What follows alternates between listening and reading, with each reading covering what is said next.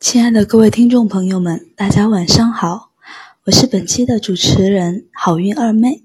今天我们与大家探讨关于促排卵前后的一些注意事项，以及网络中关于促排卵谣言的解答。值得高兴的是啊，我们接好运课堂还是邀请到我们的老朋友，厦门安保医院生殖中心主任周宇医生。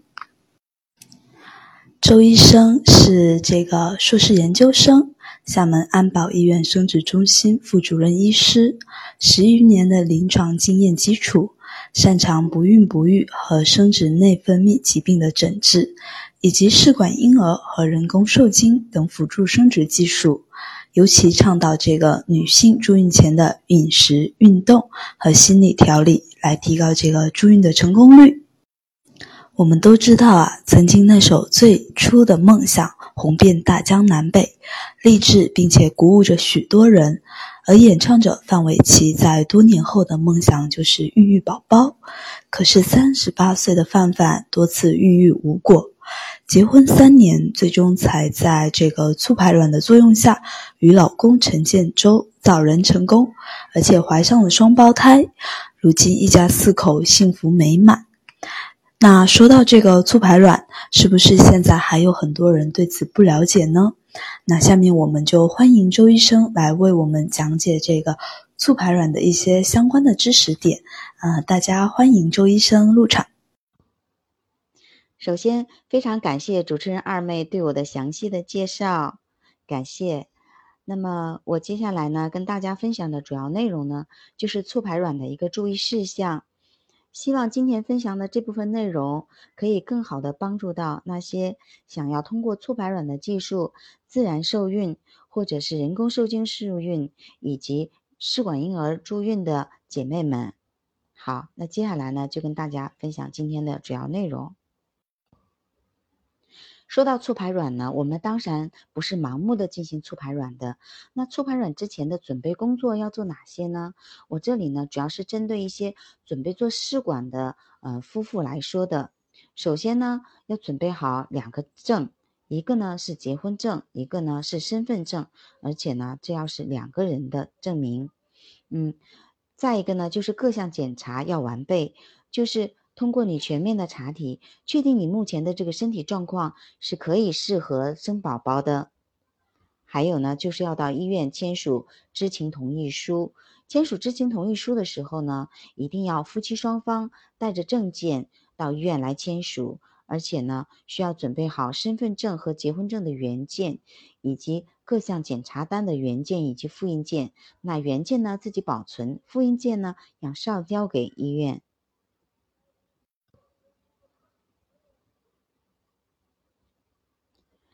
那接下来呢，就要进行身体的调整。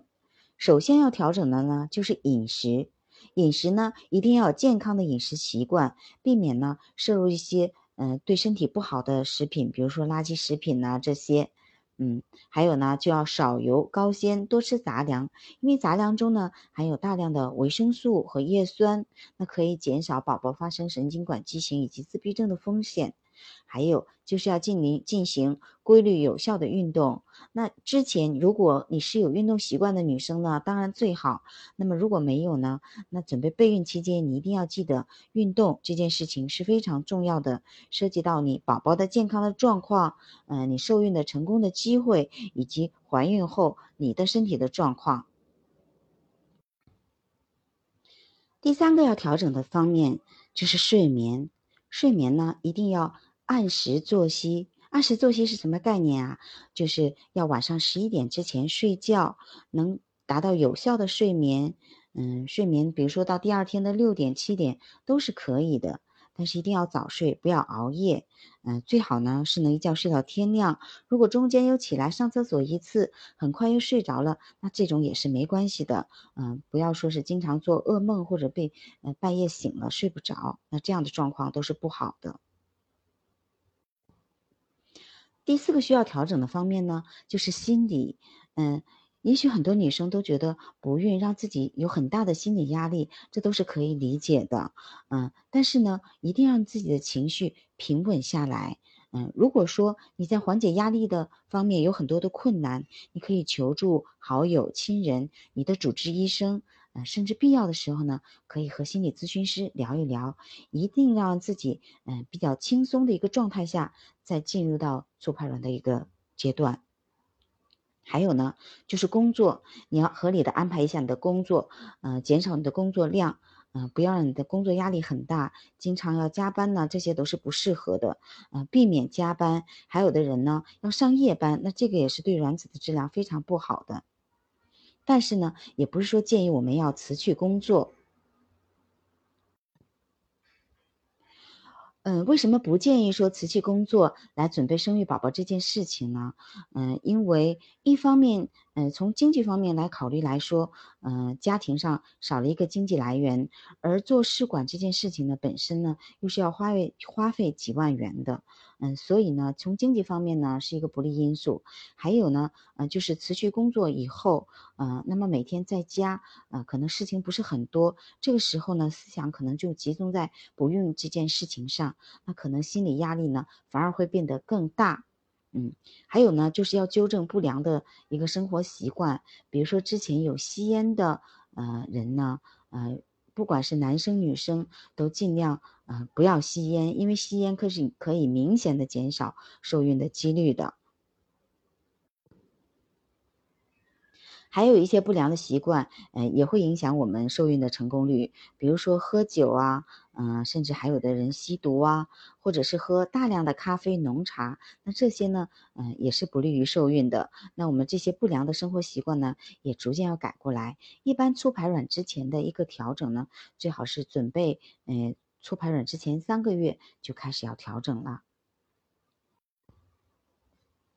还有一个，我们促排卵之前要做的准备工作，就是你可能要服用一些嗯保健品，比如说嗯叶酸，或者是综合维生素，或者是辅酶 Q 十，嗯，那还有鱼油里面提炼的 EPA、DHA，嗯，精氨酸、蛋白粉、维生素 E 等等等等，嗯，那这些呢，要根据您的情况和你主治医生的需求啊来选择。那也有些病人比较特殊，嗯，他可能需要服用一些药物来调节他的代谢，或者呃调整他的月经周期，嗯，或者嗯降调，然后让他的卵泡整齐度比较好等等啊。那比如说二甲双胍呀，啊甲状腺素片呢，啊或者是达英三五啊，啊达菲林呐等等。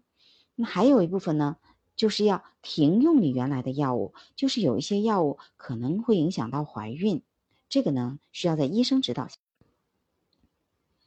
那在准备促排卵之前呢，呃，需要到医院和您的主治医生进行一个良好的协商，已经决已决定助孕的方案。比如说，你要了解你的情况，你是要自然试孕呢，还是做人工受精呢，还是做试管婴儿呢？然后哪种方式对你而言成功的几率到底有多大呢？嗯，还有你。医生和你讨论之后，决定了你的一个呃助孕的方案。那么你疗程的长短和你大致的安排，嗯，需要返回医院的大约的时间和次数，嗯，还要呢了解你的配偶，呃，这个男生什么时候需要返回医院呢？他要怎么配合呀？做哪些检查呀？什么时候可能会需要取精啊？这些。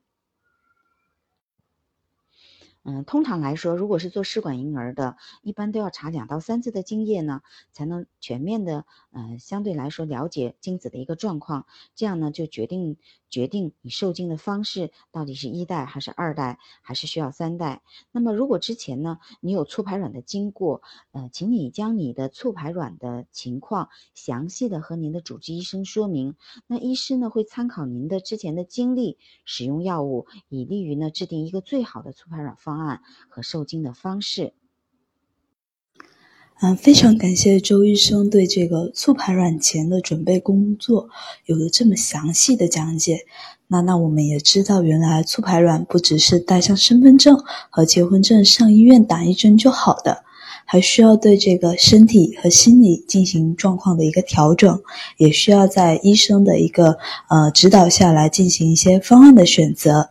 那我们继续第二部分的课程，促排卵的一些注意事项。这些干货可都是周医生多年临床经验的总结。那么，我们也来详细的倾听周医生的一个讲解。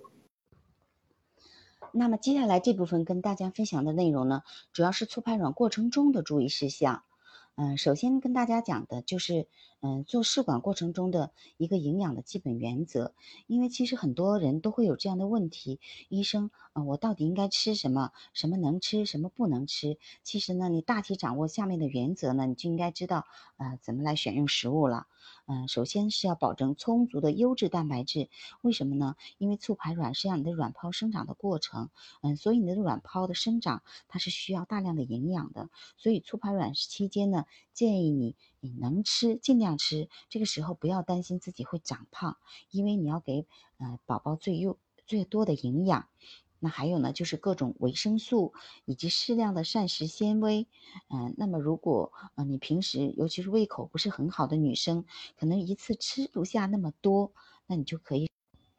那有些女孩子啊，可能平时就不是胃口很好，她吃不下那么多，怎么办呢？就可以少食多餐，嗯，就可以一次嗯少吃点，但是可以多吃几次，而且吃的食物呢，嗯，应该是容易消化的，又是比较干净的，嗯，然后。嗯，要预防两件事情，一件事情是你吃了不干净的食物导致你拉肚子了，还有一个呢，就是要预防便秘啊。那这些呢，对你身体都是不好的。嗯，不要说过度的饮用很多的水，啊，适当的饮水就好。嗯，这个期间呢，嗯，慎用其他药物，因为比如说你喝一些中药，呃，可能说中医有助于调理，但是由于我们西医。嗯，和中医它有的时候是脱节的。如果说是这个懂中医、东西医结合的人给你促排还好，但是如果你在西医的促排过程中，你又吃了一些中药的促排，这个之间可能会有一些不适应的状况，所以不建议同时服用中药。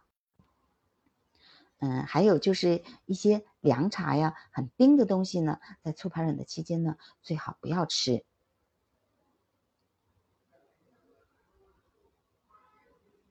嗯，还有一些嗯很琐碎的注意的事情，嗯，跟大家详细的说一下。嗯，就是嗯，首先是关于药物过敏，这个也有。偶尔病人有发生用了促排卵药物之后发生过敏的情况，就是在注射药物的周围呢，可能是有一些红疹啊，啊皮肤瘙痒啊这些，嗯，但是真的不多见，嗯，如果是有出现的话，就及时的告诉你的主治医生，然后医生呢有的时候会考虑换一些药物。嗯，还有就是口服的药物，因为有的病人，比如说是呃微刺激啊，这些病人他有吃呃氯米芬来曲唑，那这些呢都是饭后服用的啊，那你饭前吃都会刺激胃。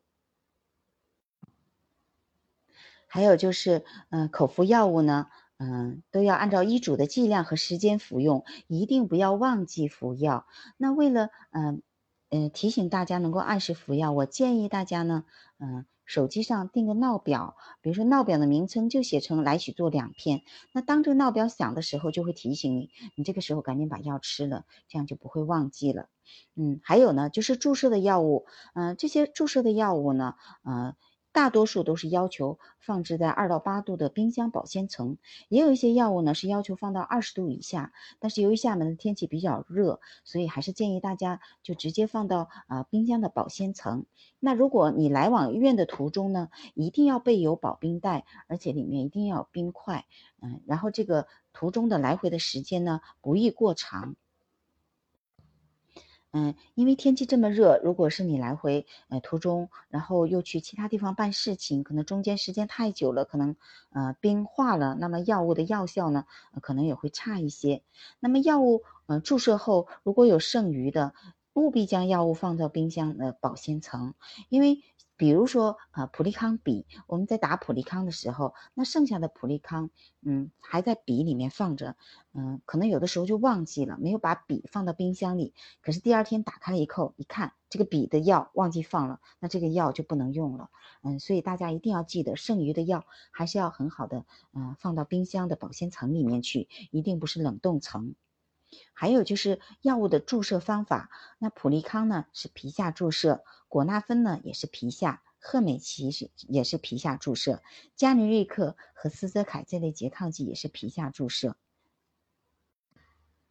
那生长激素嗯，皮下注射或者臀部肌肉注射都是可以的。嗯，还有一个进口的药是艾泽，它是皮下注射的。嗯，国产的 HMG 和 HCG 呢是臀部肌注的，就是每种药物的注射方法，嗯，你是要清楚的。那么如果是医院的护士打针，那这种相对来说是很安全的，你不用担心。那么如果是到外面诊所打针，嗯。就是因为，嗯，比如说肌注的针，由于入针的角度啊、深度啊都是有讲究的，打不好呢可能会伤到坐骨神经，所以呢，嗯，尽量不要自己打针。觉得说我去外面打针不方便，我去医院也不方便，我要不要自己干脆自己给自己打就算了，反正差不多是那里，嗯，不要抱着侥幸侥幸心理，这样呢是很不安全的。你到诊所打针的时候，嗯，提供医院的。注射单，你核对好需要注射的药物的种类、剂量和时间，交给诊所也是可以很。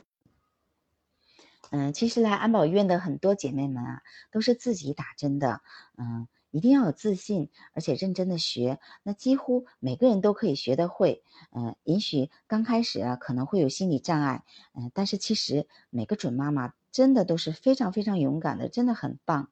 然后你要记清楚，嗯。整个这个打针的过程，比如说你是怎么样无菌消毒的，你药物的种类呀，你一次打多少单位呀，你打针的大概的时间呢，你。打的时候要配合多少剂量的一个氯化钠或者灭菌注射用水来溶解它？那你注射的方法是打到哪个部位？呃，每种药物每种针，嗯，它之间如果是一次打三种针，那每每个中间也都是要间隔的。呃，不同的药物要分开部位注射，你一定要好好的记清楚护士教你的一个步骤方法，嗯，或者是拿手机录下来。最好呢，嗯，是在护士的指导下自己动手操作一次，嗯，毕竟呢，你看别人做和自己做完全是两个概念。那也有的女生呢，呃，真的是非常害怕，啊，也有的男生，呃，很愿意为他做这个事情，因为也是为了生宝宝嘛，是夫妻两个人的事情了。那这个时候呢，就要给这些认真的学习打针的男生呢点赞了。嗯，那一般呢，如果是皮下的，是打肚脐旁边，嗯，三公分左右的位置，嗯，将肚子上你肉肉最多的地方捏起来一块来，嗯，捏起来呢，这样打针的时候会更舒服一些，嗯，这个时候胖一点的美女，这个时候是不是就有有优势了？因为你肚皮上的肉非常多，很瘦的女生这个时候就发现一掐没有肉，这针感觉怎么好像能打的地方比较少啊？然后这个进针的时候呢，一定是垂直插入的，啊，讲求两快一慢一匀，嗯，进针要快，为什么要快呀？因为你进针越快，你疼痛的越轻；你进针越慢，你疼的越厉害。而且拔针呢也是快，但是推药的过程呢，嗯，就是要慢和稳的。那每次回来呢，嗯，都要查阴道的超音波。那生殖中心呢，都是阴道超音波。嗯，这个时候呢，需要排空尿液在做，因为有的时候膀胱的尿冲起来的时候，是会影响到卵泡的监测的。嗯，那么每次回诊呢，基本上都是需要做抽血的检查的。那这个抽血检查，如果说没有其他的项目，只是激素类，是不需要空腹的。那如果你这次来不需要抽血检查，那也是特别标注，医生护士也会告诉您的。有的时候就需要结合抽血结果决定下一步的治疗，那这个时候呢，你就在医院需要在医院等一下了。啊，所以说你在离开医院之前，一定要问护士确认过，你可以离开再离开。还有的时候，嗯，就是离开医院以后要注意接听电话，因为可能有医生、呃护士联络你，嗯，需要加什么药，或者是有关胚胎的一些实验室的准备工作，可能会电话问您。嗯，那丈夫呢，嗯，需要手淫排精的时间，请听医护的安排。还有呢，就是丈夫可能会出现取精困难，比如说他比较容易紧张的，那可以提前和男科医生以及实验室联系，提前冷冻精子。那取卵这天呢，嗯，他先可以取精。如果实在取不出来呢，我们还有备用的冷冻的精子。那取卵之前呢，三天呢最好不要同房，嗯，减少感染的机会，因为毕竟呢取卵也是一个穿刺性的一个手术。那卵巢功能不好的女生啊，总是担心卵子提前排出来了，白带一多就开始担心，因为她之前呢一出现白带多，没两天卵子就排出来了。但是促排卵的过程呢，它的雌激素水平是高于平时的。比如说这个时候它的泡可能有三四个，所以即便是卵泡没有成熟的时候，它的雌激素水平也是很高的，可能和它平时排卵之前那个感觉差不多。但是呢，因为有打防止卵子排出的这个针，叫拮抗剂这个针，或者是呢是有连续的吃克罗米芬这个药。嗯，相对来说也会抑制 LH 峰，所以发生卵子提前排出的情况是非常非常小的，所以不要增加无谓的担心，因为过度的担心反而对卵泡的生长不好。那卵子数目多的女生呢，有很多卵子同时长大，她的雌激素水平啊就会非常高，卵巢呢也会很大，有的呢还会有腹水啊，甚至胸闷等等。这部分女生一定要。非常高的一个蛋白的饮食，比如说鱼肉、蛋奶，就是你尽量吃优质蛋白质。然后呢，促排卵期间呢，每天可以吃两到三次的蛋白粉，嗯，还要适当的多喝一些水或者是脉动。那脉动呢是一种饮料，它甜，但是因为它里面有一些矿物质，所以呢，对于过度刺激的朋友呢会有一些帮助。嗯，这个时候呢，如果是考虑可能有过度刺激，这个时候要注意自己的尿量。嗯，你小便有没有次数非常少？因为你小便次数如果说很少，量也很少，可能呢你有肾功能的一个嗯受损的一个表现，就要提高警。这个时候呢就要提高警惕，而且呢你一定要告诉你的主治医生。还有就是腹围，如果你腹围增加的非常快，也说明你的腹水增加的比较快，要及时的告诉您的主治医生。嗯，还有由于你的卵巢变得很大，里面又有腹水。呃，就是腹腔内也有腹水，所以呢可能会发生卵巢扭转，所以这个时候呢，嗯，不能突然的改变体位，比如说跳绳啊、打球这些运动都是不适合的，呃，更不能性生活，因为你一旦发生嗯卵巢扭转，这种是风险很大的，因为非常严重的卵巢扭转是要把这次卵巢切掉的，嗯，所以呢一定还是要注意一些。当然了，发生这种情况的，嗯，是不多见的。嗯，还有跟大家交代的就是呢，呃，促排卵过程中，如果你出现了啊发热、畏寒，或者是腹泻、咽痛、牙痛、胃痛、失眠等等不适，你一定要及时的告诉您的主治医师，因为有一些情况，嗯，是可以通过你用一些药物调整可以调整好的。嗯，如果说你一直不讲，然后什么药也不敢吃，反而影响到你的促排卵的这个卵泡的质量，嗯。影响这个促排的效果，嗯，如果在促排卵的过程中，医生会发现，嗯，卵巢有低反应、高反应。什么是低反应呢？就是你卵泡长得特别慢，或者是卵泡数目，呃，远远有一些是低于，嗯，原来的一个预期的。这个时候呢，可能会适当的调节药物的剂量和种类，嗯，如果说出现卵巢的高反应，嗯，比如说你的雌激素水平特别高，那你的风险也变得非常。你雌激素水平非常高，你有腹水，这个时候发生了卵巢过度刺激综合症，这个时候，嗯，医生呢，嗯，非常严重的情况下也会取消您的周期。如果是你的卵巢反应非常不好了，卵泡数目很少，嗯，长得非常慢，嗯，而且激素水平又很低，这些情况呢，也可能会取消周期，那就。再好好调整身体状态嘛，也不要难过，再进行下一个周期的一个准备工作，争取下次呢有个比较好的一个促排卵的结果。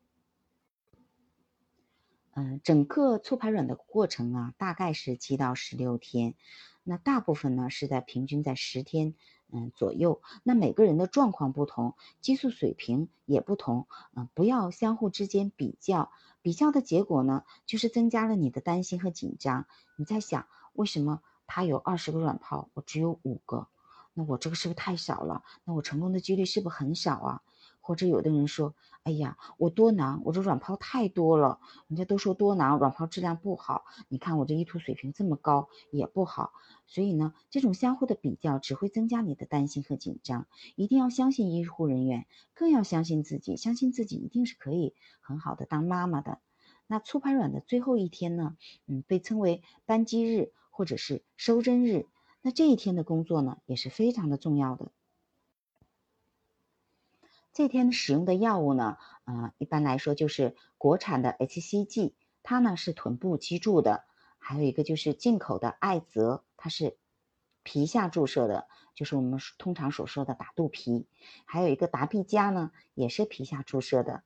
这天的针呢是非常非常重要的，注射的时间呢要十分的准确，通常呢是在二十二点到二十三点之间注射的。那注射这个药物后呢，三十四到三十六小时取卵，这个不同生殖中心呢它的规定是不一样的。那安保医院呢，大约就是嗯三十五小时。注射后呢，要再次确认药物是否注射成功，因为曾经嗯。有的外院的经历就是说，他以为艾泽打进去了，嗯，其实呢没有打进去，药呢还在针管里，他只是白白挨了一针，也有这样的情况。所以注射，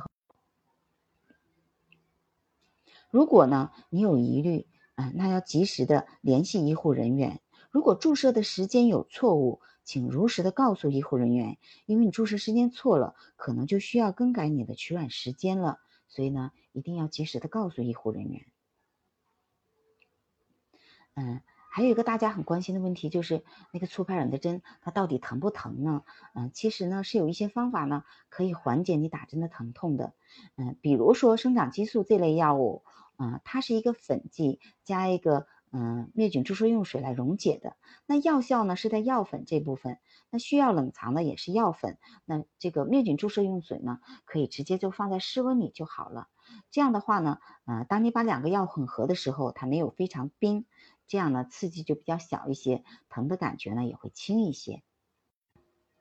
嗯，有的病人打很久的国产针，啊，两侧臀部呢，嗯，就觉得很疼。那臀部注射后呢，嗯，可以在几小时以后呢，嗯，把土豆片切成一片一片的，然后敷，敷完了以后呢，再拿热毛巾敷。嗯，比如说你上午打完，晚上敷，嗯，这样的话呢，就可以起到一个消炎消肿的一个作用。嗯。但是呢，在敷的过程中呢，一一定要注意避免烫伤局部的皮肤。那一般呢，呃，为什么不建议呃上午打完针就敷呢？因为你刚刚注射完呢，那个针眼呢没有完全闭合，这个时候呢你热敷，嗯，就担心呢，万一有微生物侵入，有可能感染这个局部，这样就不好了。嗯，非常感谢周医生对这个促排卵注意事项的一些分享，让我们也知道原来对于促排卵药物的选择、储藏以及注射有这么多的讲究啊，还有这么多这个关于在取卵和取精过程中的一些注意事项。那么我们现在先休息一下，就这一部分的内容来对听友的一些呃疑问做出一些解答。嗯，先回答这位朋友的提问。他说他有腺肌症，做试管失败了三次，嗯，几次都没有着床，想再次重新做促排，卵巢功能储备不好了。嗯，他说的结果只有一点三，嗯，可能是 AMH 是不是？嗯，卵子库存呐？那腺肌症痛经特别厉害，哎，CRO 偏高，差不多两百。嗯，它真的是很高。那月经正常来，激素卵泡好像月经期也有十来个。今年三十三岁，像我这种情况还有没有机会成功呢？嗯，其实我想跟你说的是，嗯，你的卵巢功能并没有说很差，啊，只是说，嗯，你有腺肌症这个问题。另外来说，你做试管，嗯，失败了三次，嗯，那三次的话，嗯，你。各取了多少卵呢？然后你的胚胎质量如何呢？如果呃你是移植了一胎，如果呃你是移植了一个品质非常好的胚胎，嗯，但是你还没有着床，那考虑是不是腺肌症的问题？嗯，如果是要解决腺肌症的问题呢，我们可以通过打啊降调节针的方式来改善你子宫内膜的容受性。嗯，还有一个问题你没有说，就是说呃你有腺肌症，嗯，那么你子宫内膜。呃，情况好不好呢？因为嗯，有一部分病人有腺肌症的话，他子宫内膜的嗯厚度也不是很好，形态也不好。嗯，因为你没有说的非常全，所以不是很好分析。但是我根据你说的情况大致判断，其实你还是很有机会的。一个是你的年龄，嗯，在三十三岁，相对来说，嗯，还是不算年龄太大的。然后你的基础卵泡也有十来个，嗯。所以说，我觉得你的状况还是可以通过调整有受孕的机会的。嗯，这位朋友提问说，有巧囊，卵巢功能功能不好，用降调后会不会促排卵越来越少啊？嗯，其实通常来说，嗯，医师呢都会根据你的卵巢功能的情况以及你其他方面的情况，决定你一个促排卵的方案。嗯，如果说医生用的降调的方案，那降调的剂量还不一样的呢。嗯，有的可能是用全量的三点七五的降调，也有的是用半量的降调啊。还有一个降调之后启动的时间也是不一样的。嗯，所以用了降调，并不是意味着你促排卵会越来越少。嗯，接下来这位朋友提问说，嗯，吃了促排卵药还是没有排卵，怎么办？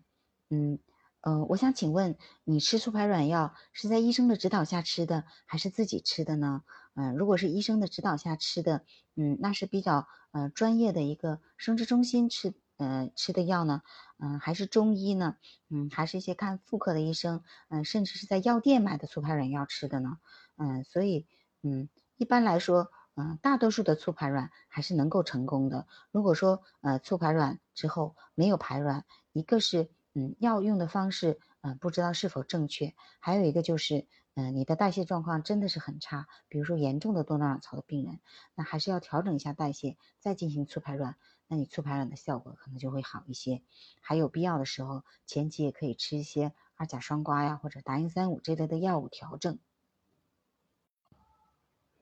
嗯，有一个朋友提问说，为什么促排卵过程中不能大量饮水呀？嗯，就是因为，嗯，有的人可能认为我用了很多药，然后我就大量的饮水，嗯，我就可以帮助我的一个药排出，就可以帮助排毒。但实际上，大量的饮水是会加重负担的，肾脏的负担的。尤其你促排卵的过程中，本来就用一些药物，嗯，来进行促排卵了，那你这些药物也有一些副作用啊。本来肾脏已经，嗯，就是说有一些工作上的压力了，这个时候你再喝过多的水的话，那当然是会加重加重肾脏的负担。的，所以不能嗯说大量饮水，我这里指的是大量。嗯，接下来这位朋友的提问呢，说有乳腺增生、结节、囊肿，嗯，卵巢功能不好，用促排卵药物有作用吗？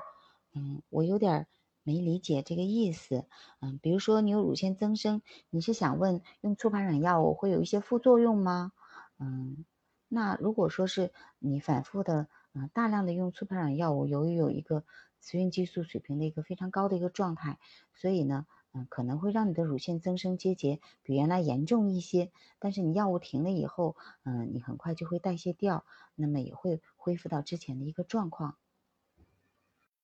嗯，先感谢周医生对刚才这些听友们的问题进行一些回答。那么我们先来接下来的一些环节，嗯，剩余的问题等课后我们再请周医生来给听友们进行回答，可以吗？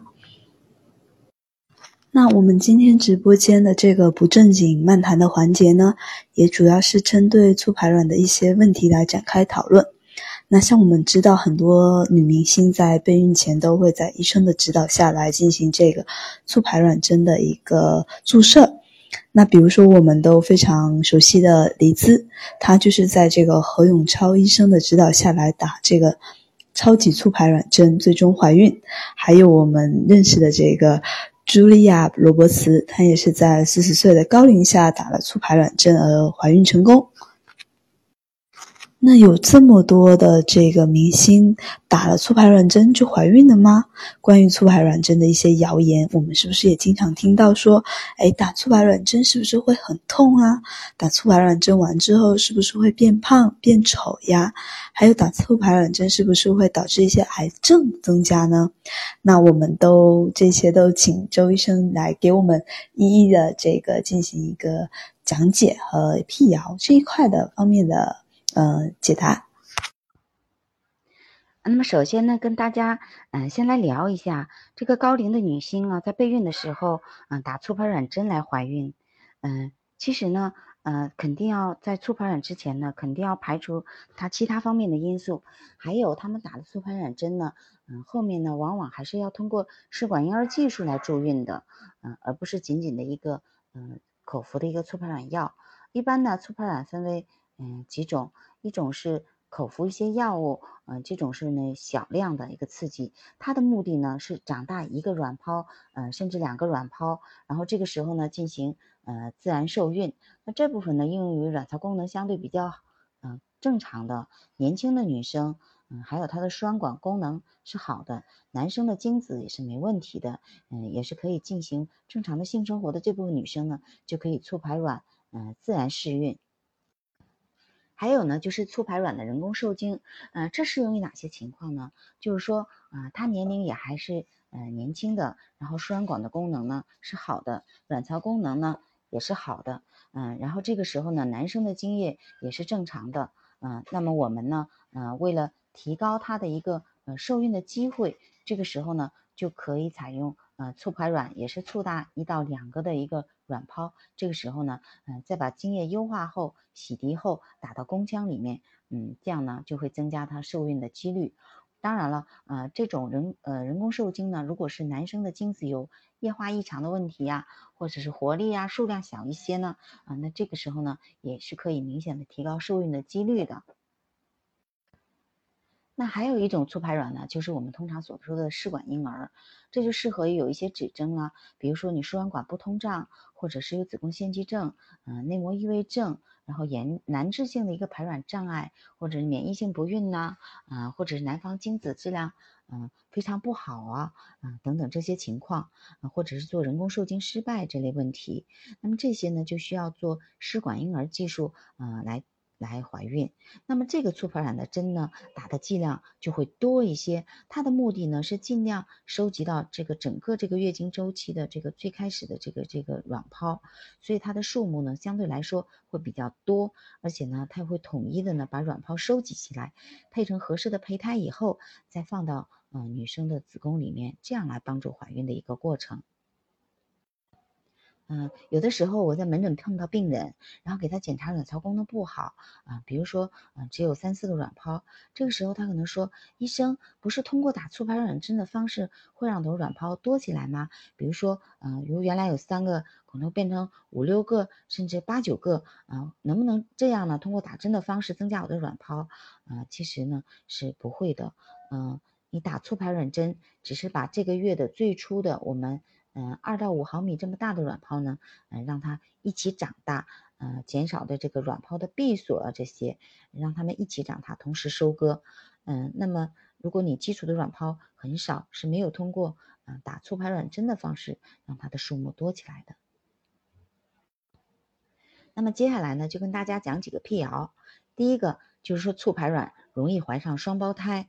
嗯，这种呢。嗯，我也遇到过嗯这样的情况，嗯，但是呢，其实我是不赞同仅仅为了怀孕双胞胎啊来促排卵或者来做试管婴儿的，因为这个呃一个是增加了你这个嗯你的经济压力很大，也要几万块，还有呢就是因为毕竟。嗯，这是一个人为的一个过程。我们不要说为了怀双胞胎而来做试管婴儿，是真的是存在不孕的情况下，比如说做试管，嗯，这个时候医生给你医治了两个，嗯，怀了两个，这个时候呢，就是说上帝送给你的礼物了，你就要接受了，啊，不要这个怀着双胞胎的目的性去做这个促排卵的这个治疗。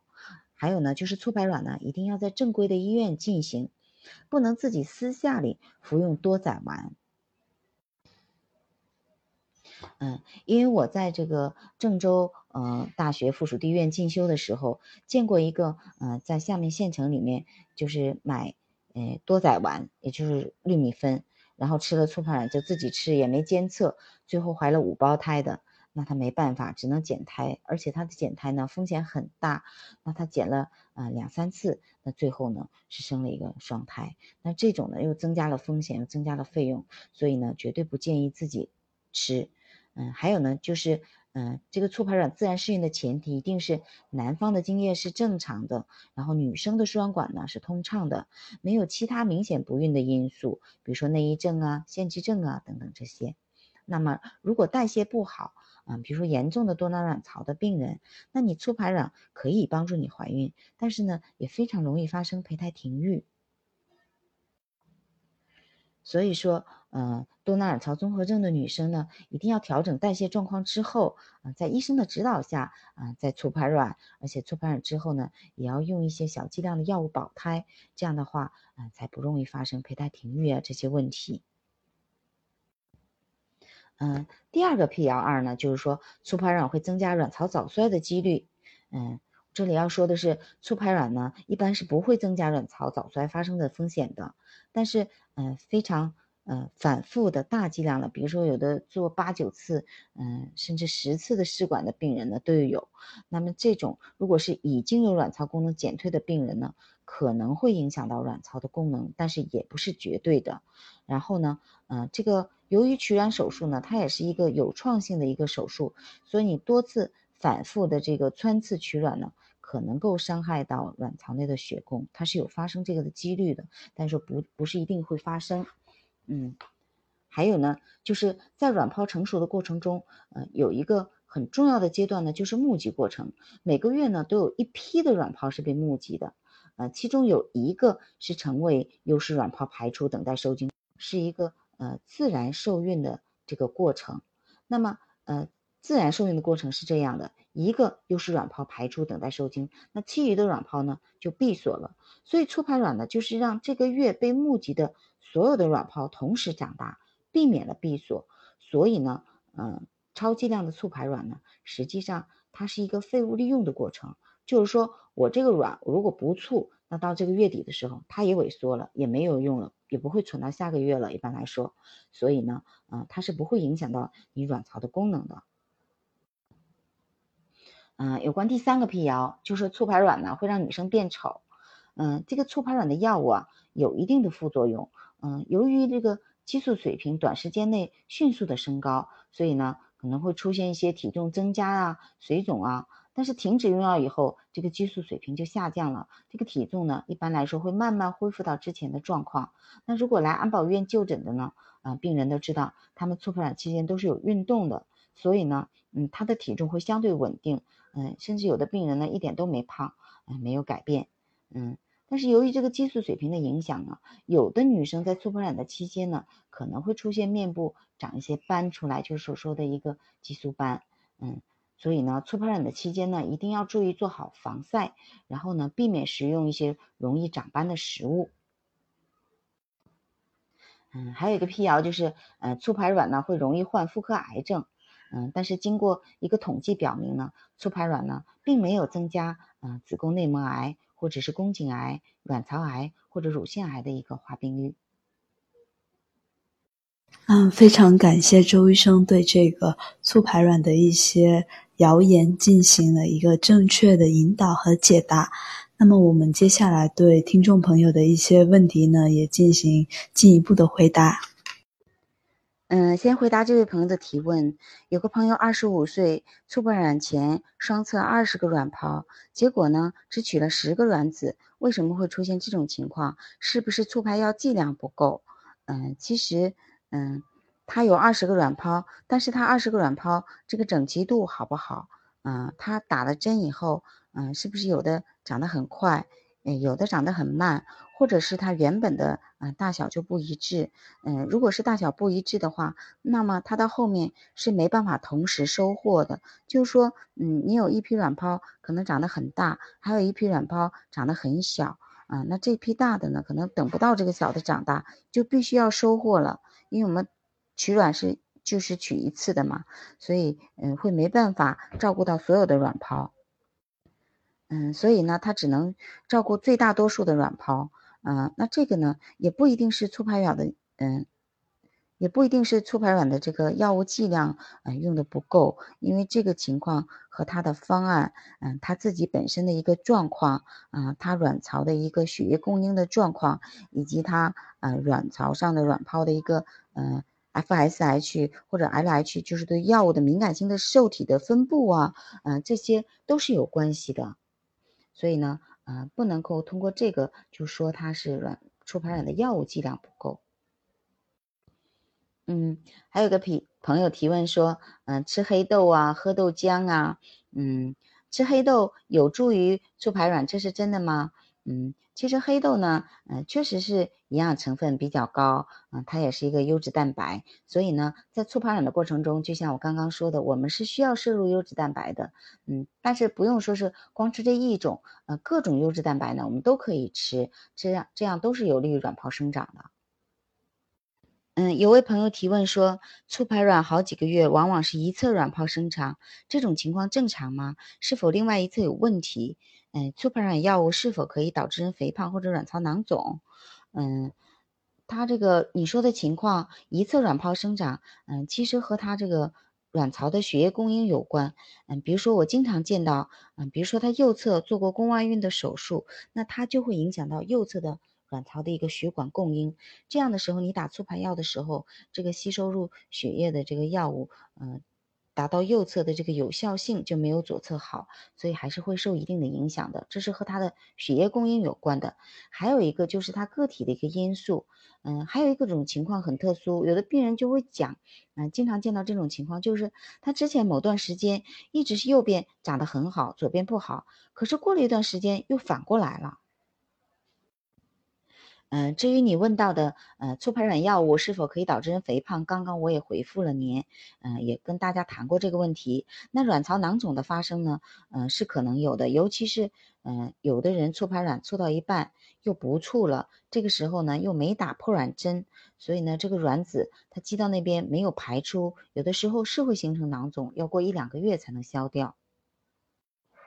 有朋友提问说，为什么取十个卵子只配对两个成功？男方精子有没有问题？嗯，其实这种情况，嗯，确实属于受精率比较低的状况，嗯，可能会存在男方精子的问题。所以说，如果下次做试管的话呢，嗯，可以考虑做二代，那会提高你的受精率。但是我们不容忽视的一点是，嗯，这种情况有的时候往往存在着卵子的质量差。嗯，它也会影响受精率的，嗯，所以呢，一定要通过调整饮食、运动，让你的卵子质量变好了。这个时候呢，咱准备做试管，才能提高啊成功率。